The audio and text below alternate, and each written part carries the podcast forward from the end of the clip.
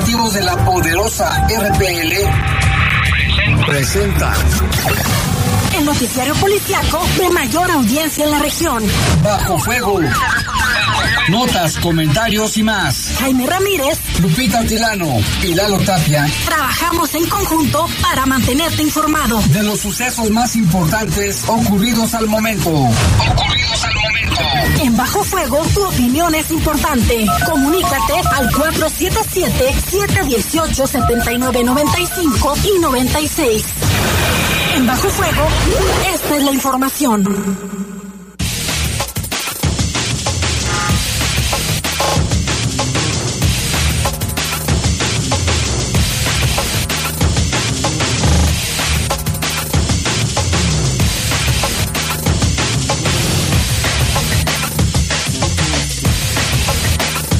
¿Qué tal? Buenas noches, muy buenas noches. Son las 7 con un minuto y les saludamos con muchísimo gusto aquí en este espacio informativo de Bajo Fuego en este miércoles, ya es miércoles 20 de septiembre del año 2023. Les saludamos con mucho gusto en control de cadena de noticieros. Está nuestro compañero Julio Martínez en Control Master está Brian Martínez y aquí en los micrófonos. Guadalupe Atilano, Jaime, muy pero muy buenas tardes, noches. Gracias a todos los que nos escuchan por la frecuencia de La Poderosa en el 93.9, más allá de las fronteras y también obviamente quienes se conectan a través de las redes sociales. Gracias por sus comentarios. Eh, empezamos con una temperatura de 28 grados, la máxima para hoy se espera de 30 y la mínima de 14. Ahorita a las 7 con 2 minutos solo hay un 3% de probabilidades de lluvia y conforme avanza la noche disminuye a 1%. Para mañana jueves se espera una temperatura máxima de 32 grados y una mínima de 12. Hay que mantenernos hidratados, lo decimos todos los días, pero no está por demás recordar. ¿Y lluvia? Para mañana, eh, probabilidades muy bajas. Hasta ahorita, un 2%. Sin embargo, todo puede cambiar. Voy a hacer la danza de la lluvia. Hace falta que llueva. Fíjate que nos comentaba el ingeniero Roberto Castañeda Tejeda, que es presidente del Consejo de la Cuenca Lerma Chapala, eh, todas las eh, dificultades que se podrían venir a consecuencia de la carencia de lluvias. No ha llovido lo, suficiente. Está el distrito de riego 011, que es el más grande que conforma varios municipios. Ahora van a reducir el, el consumo de agua no porque quieran, sino porque es la que les corresponde y se distribuye. Entonces, pues ahora sí que seguramente, estamos vaticinando, claro, se puede esperar un incremento en, en, los productos de la canasta básica, sobre todo en los, en los agroalimentarios. Sí, no, es una situación difícil, ojalá que llueva, el agua es vida. Así es. Y vámonos ya con un avance de las noticias, yo soy Jaime Ramírez y mire, fíjese que Saldo de un muerto y dos heridos dejó un ataque con armas de fuego en la colonia La Selva. Investigan homicidio de un hombre en la colonia Piletas.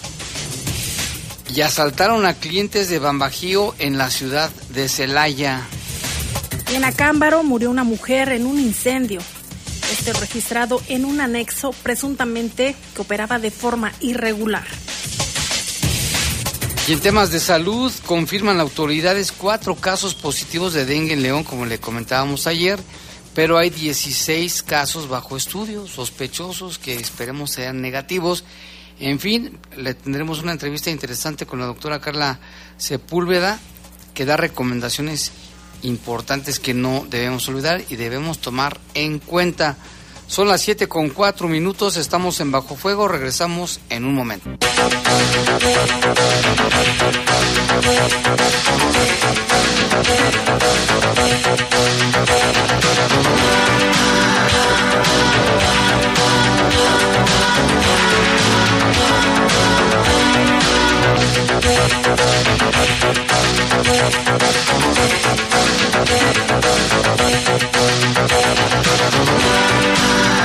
Son las 7 con 8 minutos, vámonos con información y empezamos lamentablemente con los homicidios dolosos en León. Esta, este día se registró un ataque armado en la colonia La Selva, donde lamentablemente un hombre murió, dos más resultaron heridos.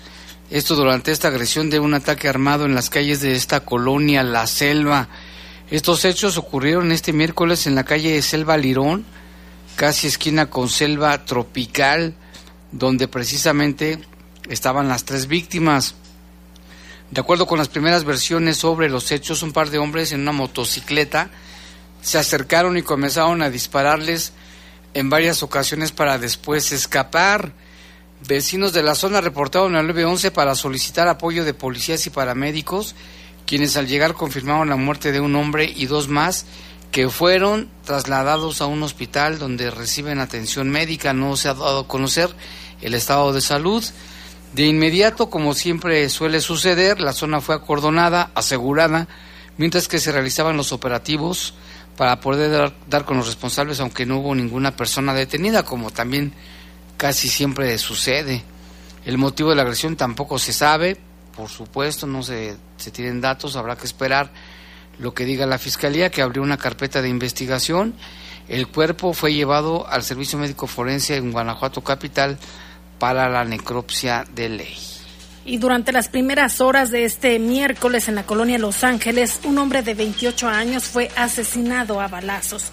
La agresión se registró sobre la calle Mesopotamia, casi esquina con Mezquita Azul, a la 1.20 de la madrugada. De acuerdo con las primeras versiones sobre la agresión, dos hombres en una motocicleta se acercaron y le dispararon a la víctima para después darse a la fuga. Autoridades y paramédicos llegaron al lugar para brindar los primeros auxilios, sin embargo, pues esta persona fue ya identificada, que ya no contaba con signos vitales, eh, se llamaba Luis Eduardo, de 28 años. En el lugar se aseguraron varios casquillos percutidos de arma de fuego que, junto con los demás indicios, quedaron a disposición de las autoridades ministeriales. En la colonia y zonas aledañas hubo operativos coordinados por diversas instancias, aunque no hubo detenidos o al menos no se reportan.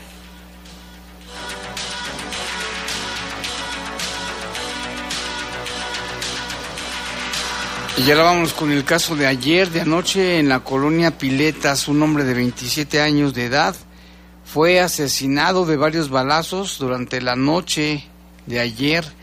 Esto fue más o menos antes de las 9 donde vecinos de la calle Ajusco, esquina con Pico de Orizaba, son calles ahí muy populares de esa colonia, ahí reportaban que había detonaciones de arma de fuego, autoridades y paramédicos que llegaron confirmaron la muerte de Héctor Guadalupe de 27 años de edad.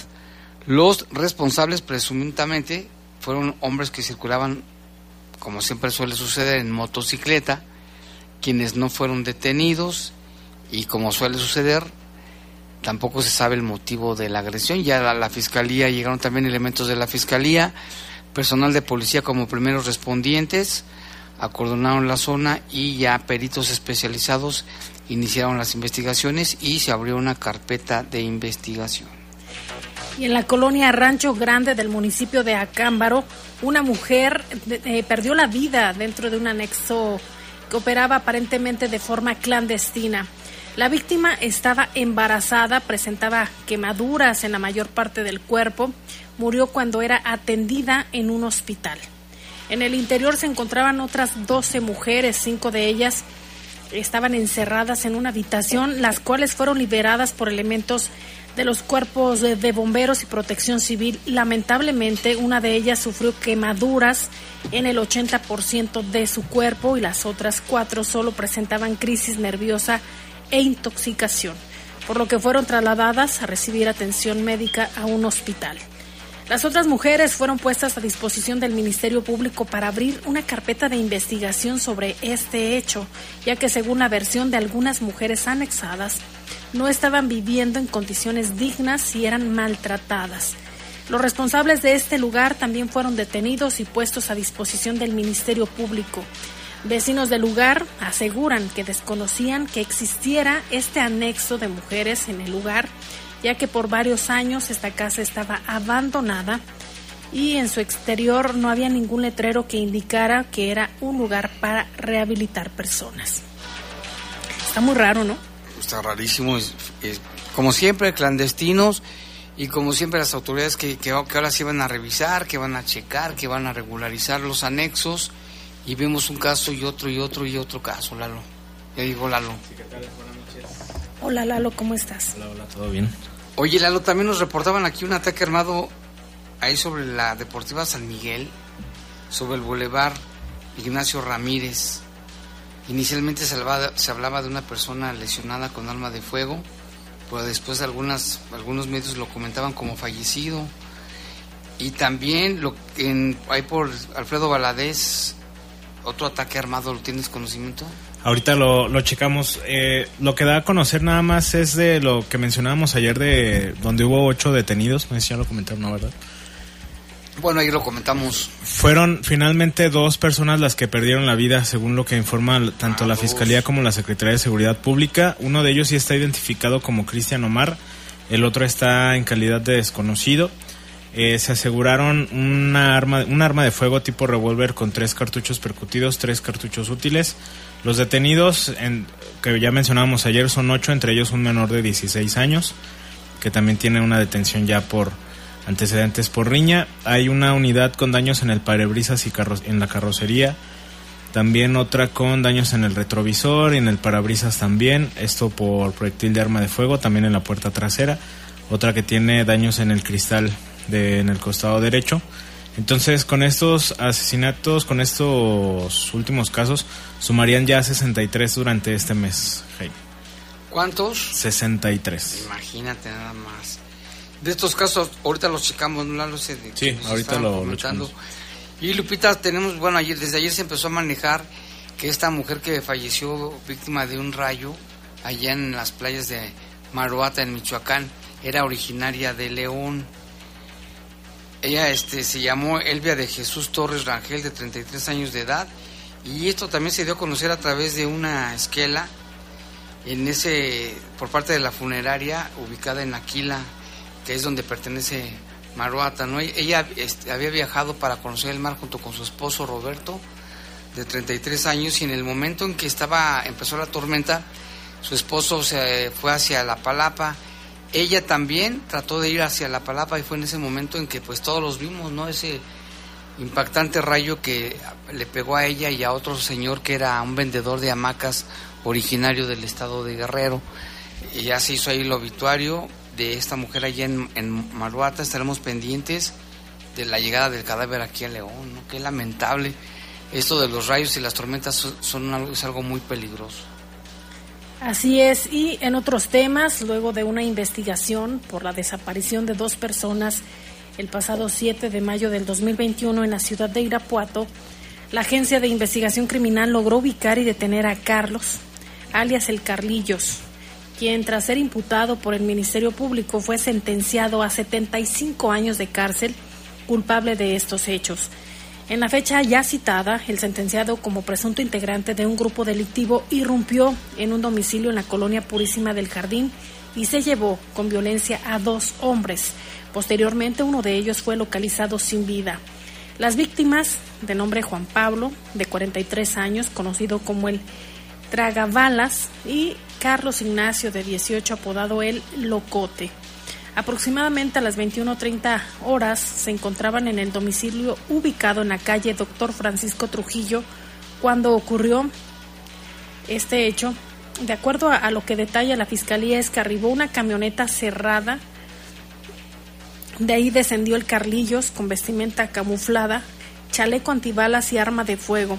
El agresor sorprendió a los moradores y los sacó del inmueble con, con las manos en la cabeza, lo que llevó los llevó hacia la camioneta y en ese momento Juan Pablo se echó a correr, pero fue alcanzado metros adelante. Ambos fueron llevados a un inmueble ubicado en la calle Isabel, en la colonia Gámez, donde fueron golpeados y hasta el 9 de mayo por la noche, fecha en la que Juan Pablo logró escapar del lugar, pero ya no supo nada de Carlos Ignacio. El joven de 18 años fue localizado sin vida el día 11 del mes de mayo del año 2021. A través de la genética forense, la Fiscalía de Guanajuato encontró correspondencia en línea directa con, con el cuerpo localizado el 11 de mayo del 2021 en un lugar de hallazgo en el camino de terracería que conduce a la comunidad San Javier a la comunidad Rosario de Covarrubias en el municipio de Irapuato. Una vez capturado Carlos, fue acusado del delito de desaparición cometida por particulares y en audiencia de juicio oral el Ministerio Público obtuvo una fuerte sentencia de 75 años tras las rejas y una multa de cientos de miles de pesos por concepto de la reparación del daño a favor de las víctimas directas. Y este también le queríamos comentar del asunto de, de que en Irapuato, no en San Pancho, están reportando una persona fallecida por disparos de arma de fuego en la privada California de la colonia Morelos, allí en San Pancho, que esta, esta privada ya la habían, este es el segundo caso, ¿no? Son dos. Ah, son dos, hasta, hasta el momento, pues hace unos días en ese mismo lugar hubo otro caso, ¿no, Lalo? Sí, en el Llano y Morelos es donde se reporta ahí en San Francisco el Rincón, dos personas asesinadas. Eh, el municipio de San Francisco el Rincón también recientemente se han registrado bastantes, bastantes casos. Y en Purísima. Y en Purísima. Como el de los niños, Lalo. Como el, sí, exacto. Son 6 y 11 años. Sí, ahorita a, a ver si, bueno, vamos a tener más detalles de este, de este caso. Y también en el municipio de Irapuato, en una operación sorpresiva en un domicilio del fraccionamiento campestre de las Flores, condujo a los agentes de investigación criminal de la Fiscalía de Guanajuato al aseguramiento de varios explosivos artesanales, armas de fuego y a la detención de tres sujetos. La intervención de la Agencia de Investigación Criminal y el trabajo jurídico del Ministerio Público permitieron frenar la acción criminal de la célula delictiva y, al ubicar este domicilio, pudieron detener al Tilo Julián, Kevin Derek y Antonio Misael. Ellos ya fueron vinculados a proceso penal por los delitos de homicidio en grado de tentativa en contra de servidores públicos, delitos contra la salud, portación de arma de fuego de uso exclusivo del ejército, armada y fuerza aérea, portación de artefacto explosivo y posesión de cartuchos y cargadores. La intervención de la Agencia de Investigación Criminal pues permitió este hecho, Jaime, que también ha llamado la atención allá en el municipio de Irapuato, que también Lalo es una de las localidades que también se ha visto golpeada por la violencia. Fue considerada la ciudad más violenta en un tiempo, ¿no? Lalo de todo el país, Y Irapuato. Celaya también. Irapuato, Celaya, Salamanca también. Y esta información asaltaron un banco en, en Celaya, un banco de Bambajío, que está sobre el Boulevard López Mateos. Se recibieron llamadas de que había un asalto en el lugar y resulta que llegaron varios, varias personas armadas, no dicen cuántas, y asaltaron a todos los clientes que estaban en el lugar. De acuerdo con información, este, hoy ese, ese banco iba a trabajar en esa oficina hasta el día de hoy porque se iban a cambiar pero antes los visitaron los asaltantes y estábamos viendo este, banco y otras sucursales de Bambajío han sido asaltados por lo menos tres veces en este año. Ya los agarraron de su puerquito, sin duda alguna, ¿no? Y vamos con los resultados del operativo Guanajuato. Ah, corte, vamos corte, ¿verdad? Sí. Dice Julio que sí, vámonos a un corte, regresamos.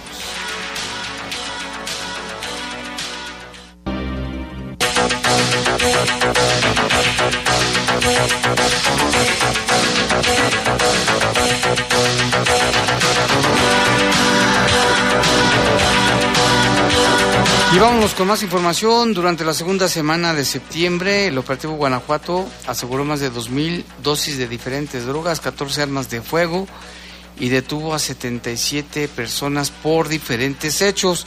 También decomisaron 173 cartuchos de diferentes calibres, 12 cargadores, 77 detenidos. Del total de las dosis sacadas de las calles de Guanajuato, más de mil fueron de drogas sintéticas y más de mil de marihuana.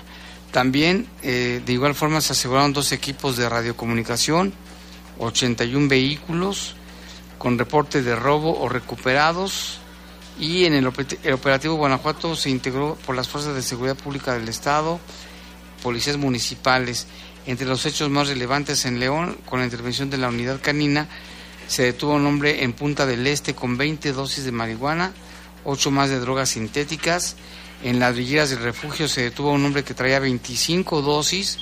En Villa de Nuestra Señora de la Luz, también uno que traía 230.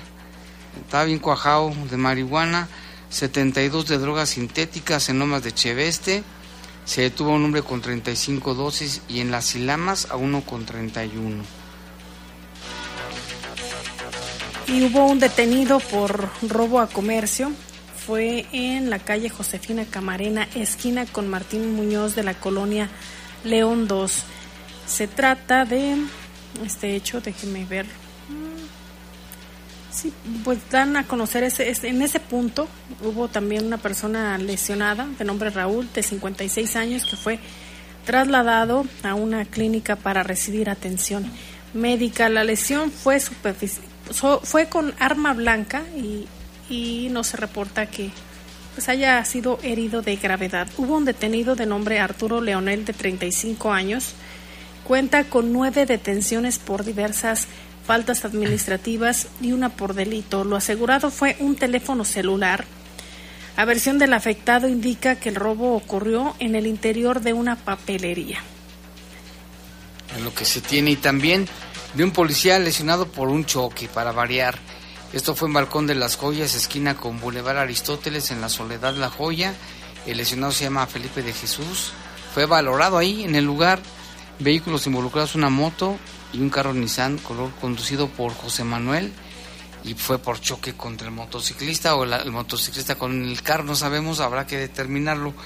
Y tenemos reportes del auditorio, aquí nos reportaban que una señora olvidó en un taxi que tomó López Mateos y Atenas documentos, dice es una bolsa de plástico transparente verde, se le, este, se le olvidó este nombre de Alicia y Catalina Jaramillo, son hermanas, traen documentos muy importantes Ojalá que si el taxista lo encontró, le llame al 477-731-7206. Y también aquí nos reportan bastante robo de baterías en la colonia San Isidro, sobre todo en la calle Paseo de los Ruiseñores, que ayer este, en plena luz del día y con niños y gente por allí, un sujeto abrió el cofre y se robó la batería también luego hacen visitan colonias andan de colonia en colonia. Sí luego hay zonas hay ocasiones en las que en supermercados también se reportan muchos muchos casos. Algunas partes sobre todo en el centro también luego hay muchas calles donde se reportan. O los que quitan placas van a una colonia se echan unos seis juegos de placas cuatro baterías. Y también aquí nos reportan que en Cádiz y Cerrada de Tarragona este, ayer se robaron en un carro, lo abrieron y se robaron la computadora del, vehículo. Y también piden vigilancia porque hay una balacera en la calle Parque de los Niños y calle entre Guayabo y Manzano en la colonia Las Arboledas. Y también a través de las redes sociales en la red social X de Noticias Vespertinas hay una condolencia para Francisco Javier Carmona Ramírez, que también nosotros nos unimos a esta condolencia. Colega reportero fotográfico. Ajá, que trabaja o es parte importante de El Sol de León y también de Noticias Vespertinas. Esto por el sensible fallecimiento de su señora madre, es Graciela Ramírez Muñoz. Le mandamos un fuerte abrazo y a él y a su familia. A Carmona, como lo conocemos. El, muñeco. el muñeco. El, muñeco. Sí, tiene muchos años en el medio. Le mandamos nuestras condolencias. Fue mi compañero también en el periódico El Sol. También tuyo, ¿verdad? Sí, por cuatro años. Y también mío, con todas las aventuras. De todos, yo creo, ¿no? De todos. bueno, yo no trabajaba en El Sol, pero me subía a su coche. ya cuenta. Ya cuenta. A cubrir nota roja. Muy conocido, muchos años sí, cierto. Le mandamos un, gran, un gran este fotógrafo de, de prensa, de medios de comunicación y de hechos noticiosos, policíacos sobre todo. Bueno, de todo, pero policíacos. Un abrazo para él para su familia. Y vamos ahora con un tema de salud. ¿Por qué? ¿Por qué? ¿Por qué? ¿Por qué? Porque se confirmaron cuatro casos positivos de dengue en León y también hay 16 bajo estudio, bajo investigación.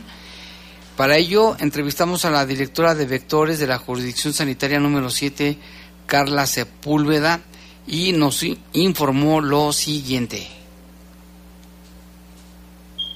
Y bueno, tenemos en la línea a la doctora Carla Sepúlveda, quien precisamente le queremos preguntar cuál es la situación del dengue en León, cuántos casos, cómo se están tratando y también qué es lo que está haciendo la autoridad y lo que debemos hacer nosotros como leoneses, como ciudadanos. Les saludamos con gusto, doctora. Hola, Jaime, ¿qué tal? Buenos días, muchas, muchas gracias por el espacio.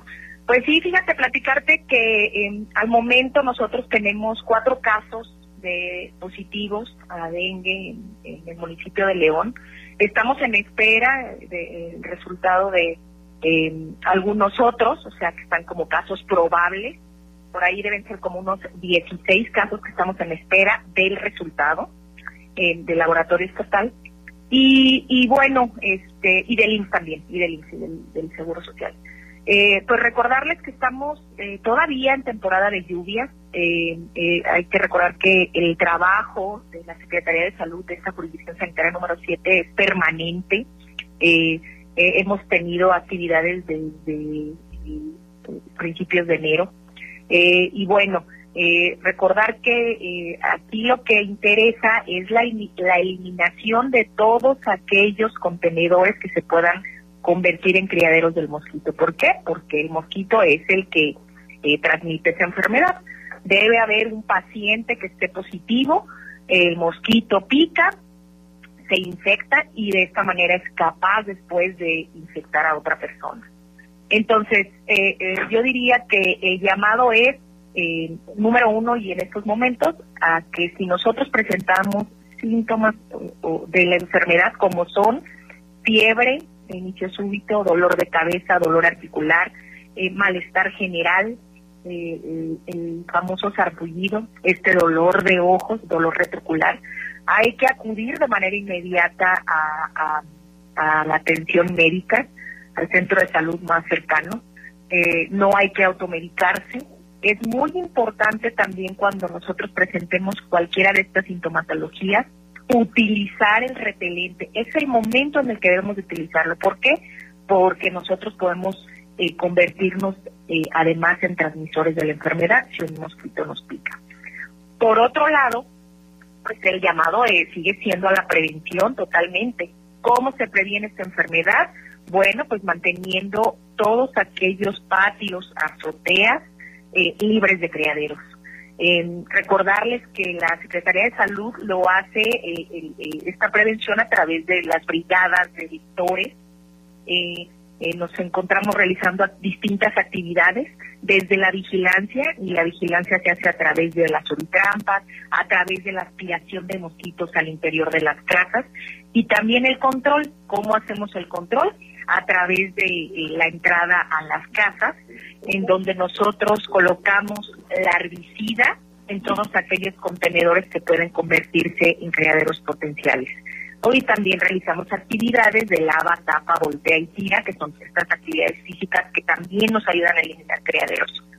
Recordarles que tenemos estas actividades de eliminación de llantas a través de los llantatones, por supuesto también la descacharrización, todo esto en conjunto con el Sistema Integral de Acción Público de del, municipio.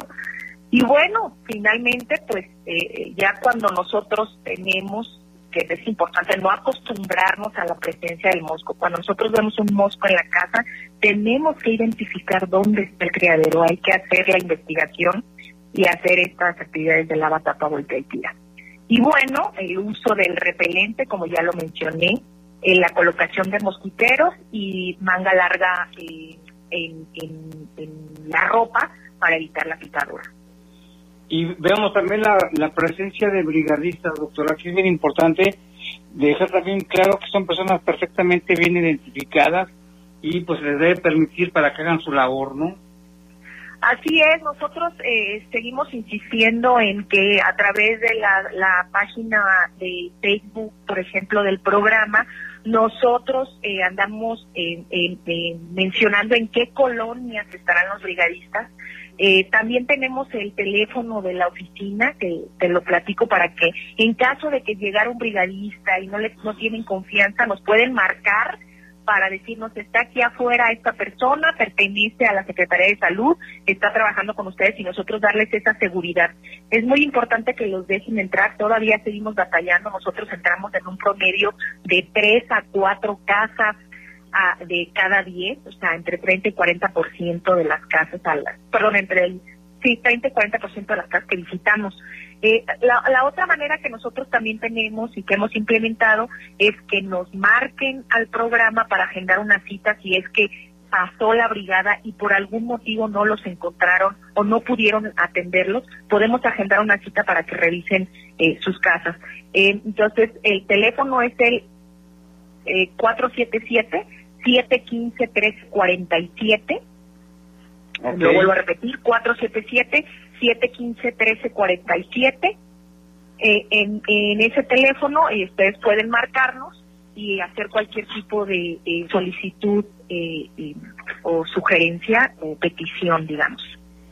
No, pues está bien que la gente esté enterada. Oiga, doctora, y también estos casos están este, ya, bueno, bajo tratamiento, su estado de salud, ¿cuál es?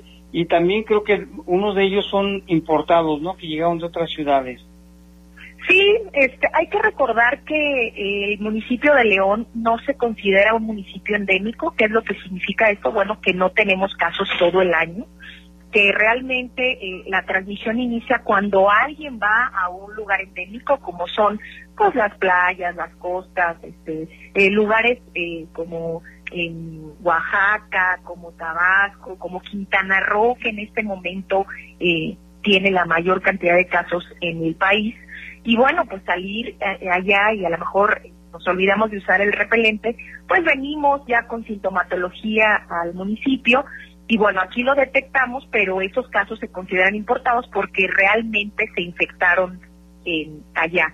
Afortunadamente los casos que tenemos en León han sido dengue no grave, eh, entonces eh, ellos, todos ellos están fuera de peligro, pero sí es muy importante que si nosotros empezamos en este momento con alguna sintomatología, acudamos de manera inmediata a la valoración médica, a nuestro centro de salud más, más cercano, eh, y no automedicarnos.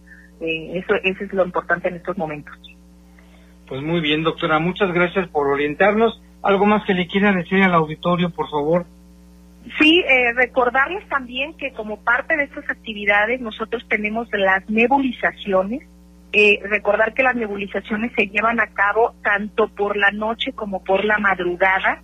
Es importante abrir puertas y ventanas para que este eh, adulticida pueda entrar en, nuestra casa en búsqueda precisamente del mosquito adulto que va a estar al interior, que es ese mosquito que eh, aislado, que zumba cuando estamos en nuestra cama y ese muy probablemente sea un mosquito aedes porque es intradomiciliario dice que está en los closets, debajo del, atrás de los cuadros, en atrás de los muebles, ese es el mosquito que pudiese, en caso de estar infectado, transmitir la enfermedad y ese es el que buscamos eliminar con la nebulización. En caso de que el clima no nos lo permita por la tarde-noche, entonces se hará en la, en la madrugada. Eh, 4 de la mañana a 6 de la mañana es el horario que también estamos utilizando para nebulizar. Entonces, les pediríamos que estén pendientes y que en caso de que escuchen que la nebulizadora está eh, pasando, pues que abran puertas y ventanas para lograr el objetivo. ¿Y esto no hace daño a, los seres humanos y a las mascotas? No, son eh, este, adulticidas, insecticidas que están eh, indicados por la Organización Mundial de la Salud, por el CENAPRESE, que, que es quien los rige a nivel nacional, entonces utilizamos eh, esos insecticidas que son seguros. No, pues muy bien. Pues muchas gracias, doctora. Le agradecemos que haya tomado la llamada y pues el objetivo es que la gente también esté bien informada. Muchísimas gracias. No, a ustedes, muchas gracias. Muchas gracias. Para que ponga atención entonces hay que tomar nada más las medidas que ya conocemos. Vamos a una pausa y regresamos.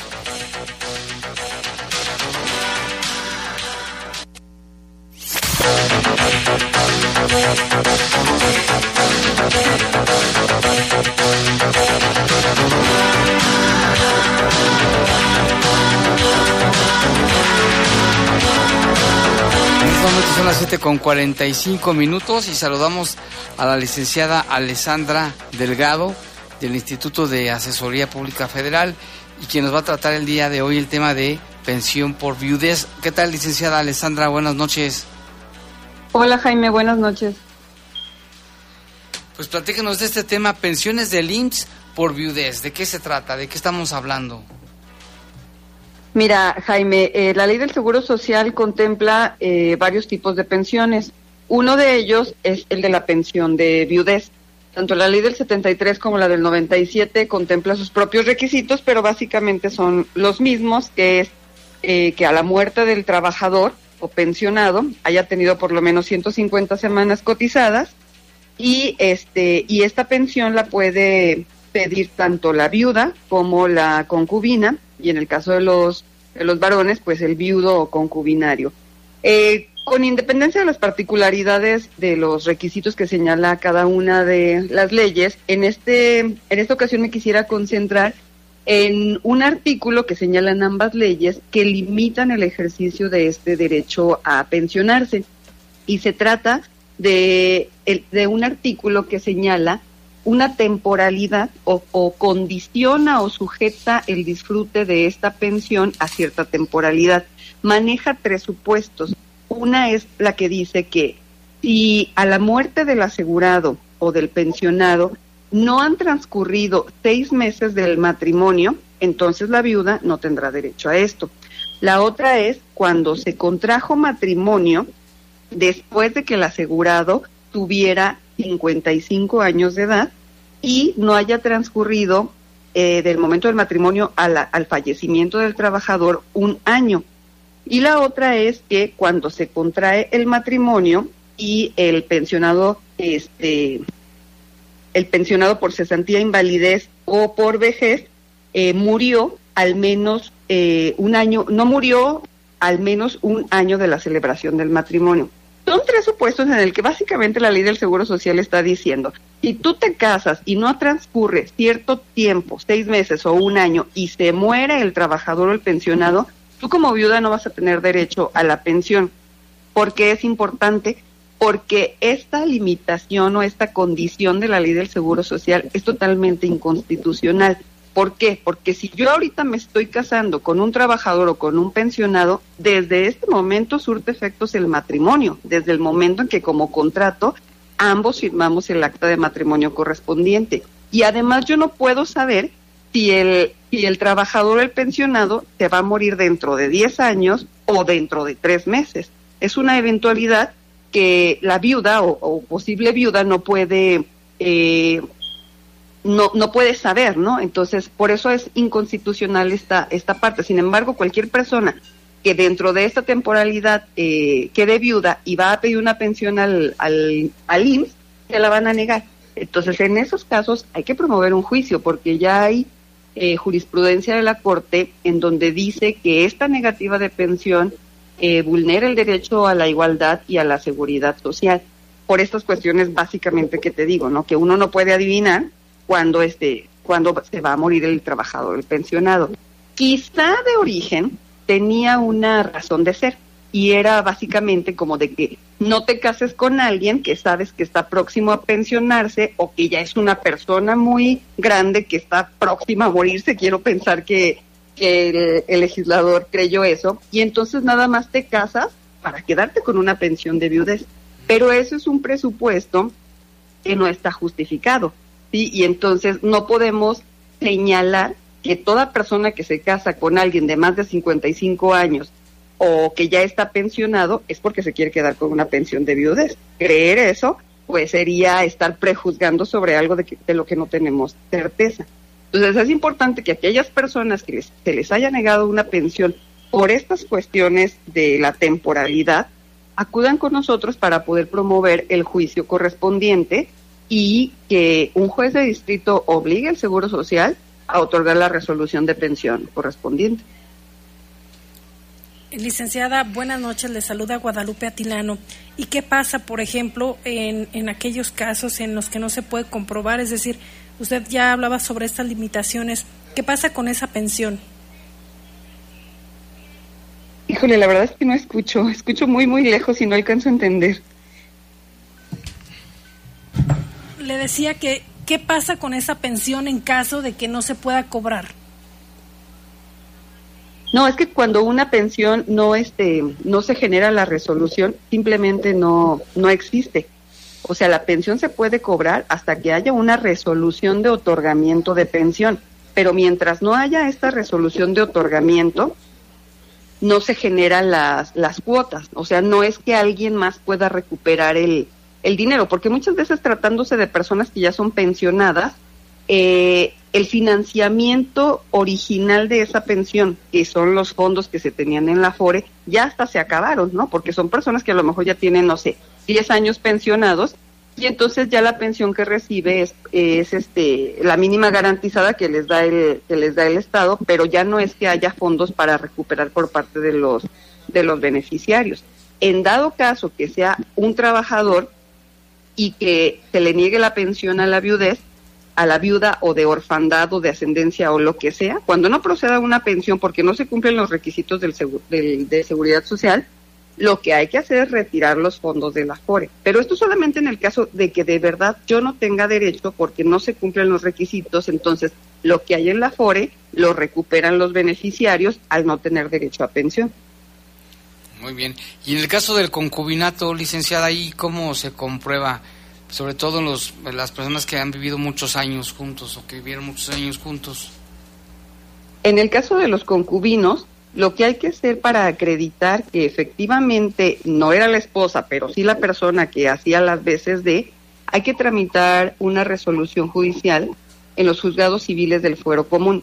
Ante esa autoridad es que se acredita eh, el estado de concubina o concubinario. En realidad es un trámite rápido, pero es la forma idónea de acreditarle al IMSS que sí era su concubina, porque para el IMSS no basta el hecho de que yo me presente y diga, ah, yo soy la concubina, ¿eh? yo tenía más de cinco años viviendo con él y por, y por tanto soy la que tiene derecho. No, porque el IMSS se tiene que cerciorar de que no me vaya a salir después una esposa u otra concubina, ¿no? Entonces la manera idónea es previamente ir a un juicio civil de reconocimiento de ese estado eh, de concubina. Y también, Jaime, eh, antes de que se me pase, mira, es importante por el lado de los hombres. También le suelen negar la pensión de viudez cuando no acreditan la dependencia económica, porque la ley del Seguro Social señala que si tú, hombre, quieres obtener una pensión de viudez de tu esposa trabajadora fallecida, entonces les pone una condición adicional que no se las pone a las viudas, que es siempre y cuando tu hombre hayas dependido económicamente de la, de la mujer. De eso también ya hay criterio en el que se señala que es inconstitucional porque sería eh, seguir con los estereotipos de género en el sentido de que yo mujer sí dependo económicamente del hombre en automático y por eso no tengo que acreditarte la dependencia económica. Pero el hombre pues no depende generalmente de la mujer y por eso tiene que acreditarlo. Entonces, el viudo o concubinario ya no tiene que acreditar esta dependencia económica para que sea procedente la, la pensión de viudez. Ah, eso está bueno, para que la gente sepa, ¿no, licenciada? Que muchas personas no saben y pues pierden eso, ese tipo de situaciones. No saben y además cuando tienen la negativa, en automático van y sacan el dinero de la FORE. Y al sacar el dinero de la FORE, ya pierden la oportunidad de pelear la resolución negativa al IMSS, porque aunque la ganen, pues ya recuperaron el dinero y ya no va a haber con qué financiar la pensión. Por eso la recomendación de nosotros siempre es hacerle la lucha, pelear por la pensión, que es la que me va a durar toda la vida, y de verdad solo en casos de que no se cumplan los requisitos o de que se perdió el juicio, ahora sí pues ve y recupera el dinero de la FORE pero primero peleale hasta lo último, porque es más benéfico tener una pensión eh, vitalicia a recuperar el dinero que hay en la FORE, que por mucho que sea, pues es más fácil que se termine a, a, que yo quede pensionada de por vida, además de que voy a tener la pensión médica garantizada también. Ah, pues muy bien, está interesante el tema. Muchas gracias, licenciada. ¿Algo que quiera agregar? Nada más eh, decirte, Jaime, que, bueno, compartirles a todo tu auditorio que nuestras oficinas están ubicadas sobre el Boulevard Adolfo López Mateos, entre la calle Monterrey y el Malecón, a la altura de la parada de la oruga que se llama Trigo. Y estamos de lunes a viernes de 9 de la mañana a 6 de la tarde. Pueden acudir para resolver sus dudas sobre este tema o cualquier otro problema jurídico que tengan. Muy bien.